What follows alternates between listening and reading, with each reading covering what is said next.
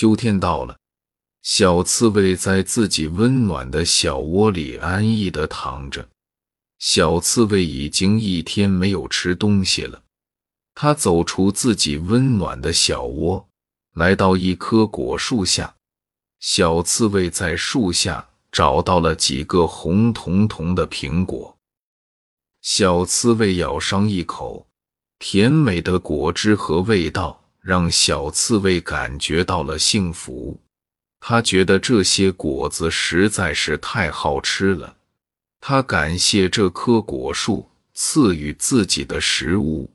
他想把这种满足的幸福送给每一个朋友。小刺猬把这些好吃的苹果扎在自己的刺上，每根刺都扎上一个苹果。他把这些好吃的苹果送给了森林里的每一位朋友。朋友们吃到了小刺猬的送来的苹果，都感觉到了幸福。小刺猬带着满满的幸福，回到了自己温暖的小窝。在整个寒冷的秋天里，小刺猬都温暖的生活着。